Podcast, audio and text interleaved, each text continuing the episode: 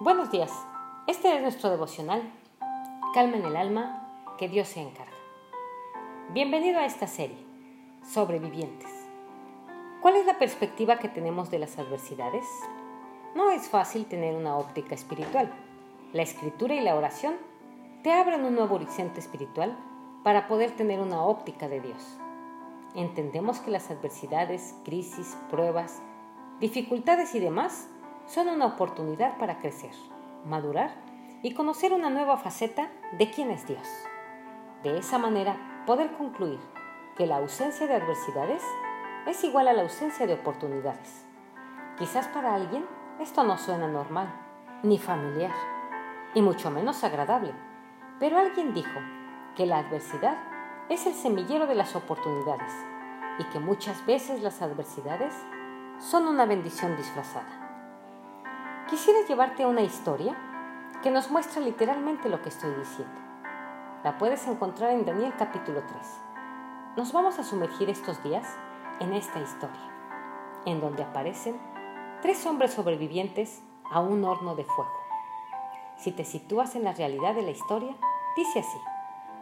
El rey Nabucodonosor mandó hacer una estatua de oro de 27 metros de alto por 2 metros y medio de ancho y mandó que la colocaran en los llanos de Dura, en la provincia de Babilonia.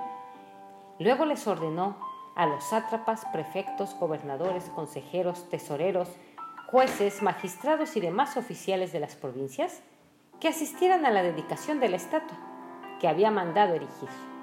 Para celebrar tal dedicación, los sátrapas, prefectos, gobernadores, consejeros, tesoreros, jueces, magistrados y demás oficiales de las provincias se reunieron ante la estatua. Entonces los heraldos proclamaron a voz en cuello. A ustedes, pueblos, naciones y gente de toda lengua, se les ordena lo siguiente. Tan pronto como escuchen la música de trompetas, flautas, cítaras, liras, arpas, zampoñas y otros instrumentos musicales, deberán inclinarse y adorar la estatua de oro que el rey Nabucodonosor ha mandado erigir. Todo el que no se incline ante ella ni la adore será arrojado de inmediato a un horno en llamas. Ante tal amenaza, tan pronto como se escuchó la música de todos esos instrumentos musicales, todos los pueblos y naciones y gente de toda lengua se inclinaron y adoraron la estatua de oro que el rey Nabucodonosor había mandado erigir. Hay muchas cosas que se nos presentan a lo largo del camino de la vida, similares a esta. Cuando el rey Nabucodonosor levanta una estatua de oro y ordena que si no la adoran será arrojado al horno de fuego, son circunstancias que aparecen para poner en tela de juicio tus convicciones, tus principios y tu fe. ¿Cuántas veces no han puesto a prueba todo aquello en lo que crees? En aquellas cosas que has dicho que nunca harás, porque estás convencido de aquello, pero resulta que eres probado no te quepa la menor duda que siempre aparecerá en el camino alguien como Nabucodonosor, que te llevará al extremo en tu fe, donde si no te inclinas a sus propuestas, si no cedes a sus negociaciones, si no te unes a sus deseos caprichosos, individualistas y egoístas, entonces puedes perder tu empleo, tu puesto, tu negocio y hasta tu carrera. En el camino aparecerán esas propuestas indecentes que no van a contemplar ni siquiera en un porcentaje pequeño lo que has creído y lo que has dicho toda la vida. Es allí donde todo se pone a prueba, donde tu confianza en Dios, en ti, en lo que haces, entra en una valoración en donde el 99% no te sirve. En el camino aparecerán amenazas que te van a turbar, a perturbar tu vida de alguna manera, van a probar tu amor por Dios, Van a probar tu amor por tu familia. Van a probar si tu fe es genuina o no.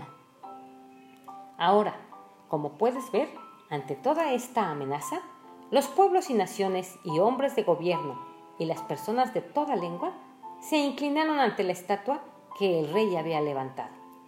Esa inclinación representa rendirse, señal de dependencia, señal de aceptación a todo lo que el rey dijera y que su poder y potestad estaba por definir lo que era bueno, malo, verdadero y falso. Pero esa estatua de oro representa todo lo que la vida nos demanda. Adoración, entrega, identidad, compromiso, responsabilidad. Te hace responsable de todo lo que adoras. Estos hombres estaban adorando la estatua del rey, quien se convertiría, en otras palabras, en su Dios. Y esto me hace recordar a Juan, cuando estaba en la cárcel y un ángel se le apareció, en Apocalipsis 19, 9 y 10. El ángel me dijo, escribe, dichosos los que han sido convidados a la cena de las bodas del Cordero. Y añadió, estas son las palabras verdaderas de Dios. Me postré a sus pies para adorarlo, pero él me dijo, no, cuidado, soy un siervo como tú y como tus hermanos que se mantienen fieles al testimonio de Jesús. Adora solo a Dios. El testimonio de Jesús es el espíritu que inspira la profecía. Los sobrevivientes entonces tienen algo característico. No adoran a nadie más que a Dios. En palabras más o palabras menos, son adoradores. La adoración es una de las armas más poderosas de un sobreviviente. Adoración comienza por relacionarse con fijar toda la atención hacia algo o hacia alguien. La adoración te enfoca hacia un objetivo que definirá lo que haces y lo que eres. Como fuimos diseñados para adorar, nuestra tendencia natural es hacerlo. Podemos terminar adorando personas, cosas, trabajos, logros, etc. Tengamos en cuenta que la adoración tiene que ver con reconocer a alguien o algo superior a ti, a quien estás dispuesto a entregarle todo lo que piensas, lo que haces, lo que tienes y terminas haciendo de eso o de aquella persona el centro de tu vida para adorarlo. Adorar tiene que ver con entregar el corazón.